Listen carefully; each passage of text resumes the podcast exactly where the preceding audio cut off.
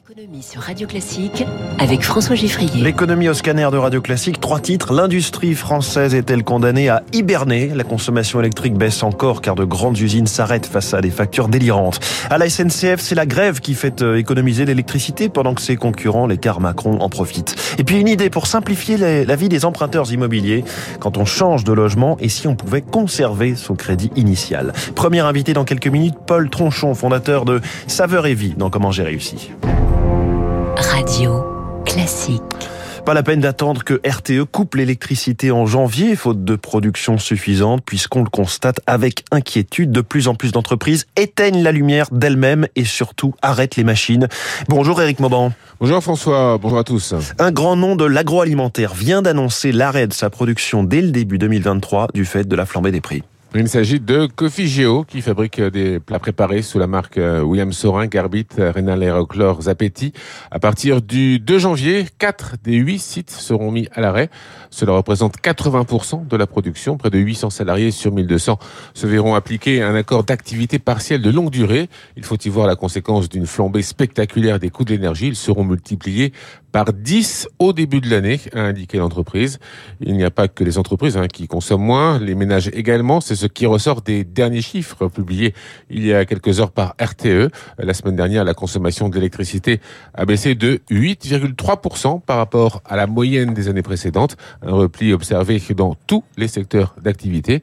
Et ce, malgré des températures qui sont descendues sous les normales de saison. Eric Mauban en direct pour Radio Classique avec ces températures dont vous parliez. RTE euh, nous annonce une journée de tension demain sur le réseau sans risque de coupure pour autant. Alors justement, sur la question des coupures, après qu'un porte-parole d'Enedis avait évoqué assez maladroitement les personnes malades chez elles comme étant non prioritaires face aux éventuels délestages, Emmanuel Macron a voulu calmer tout le monde hier et rappeler à l'ordre le gestionnaire de la distribution d'électricité.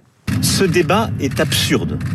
Le rôle des autorités publiques, des entreprises publiques, ça n'est pas de transférer la peur, ni de gouverner par la peur. Et donc le rôle du, gouvernement, des ministres, des opérateurs, c'est de faire leur travail pour fournir de l'énergie. C'est tout. Et ensuite, c'est d'appeler chacun la responsabilité pour qu'il y ait de la sobriété. C'est pas de commencer à faire peur aux gens avec des scénarios absurdes et des choses comme j'ai entendu ces dernières heures. Stop à tout ça.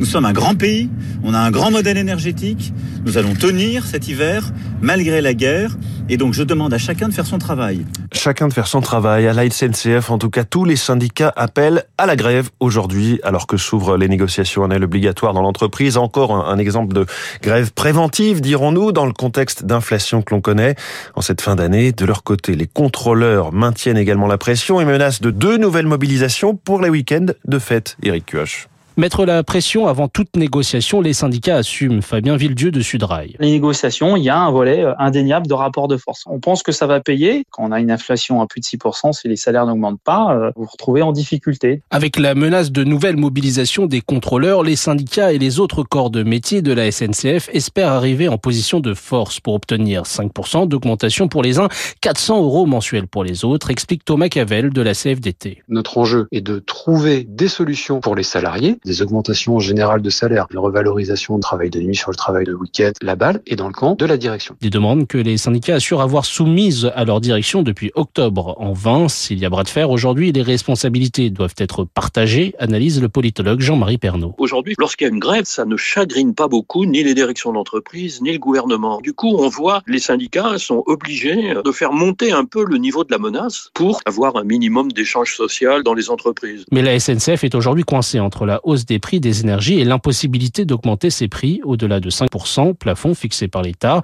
Les marges de manœuvre sont donc faibles. Pour autant, des sources proches des négociations l'affirment, la direction ne viendra pas les mains vides. Et c'est tout le mois de décembre qui s'annonce compliqué sur les rails et donc pour les déplacements des Français. Chaque grève les pousse à des moyens alternatifs comme les cars Macron.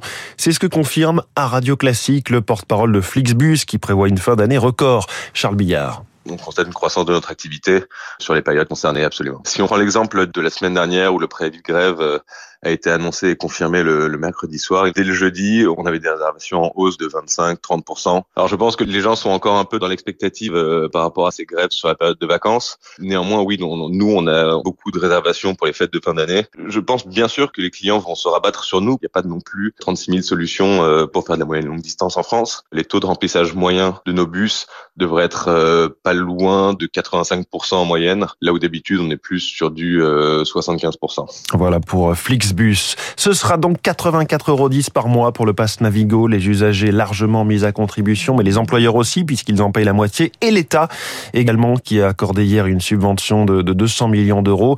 Mais la question du financement des transports reste entière pour la suite. On en reparle dans le journal de 7 heures. Un mot des marchés financiers baisse du Dow Jones, moins 1%, du Nasdaq, moins 2, du CAC 40, moins 0,14% à 6687 points.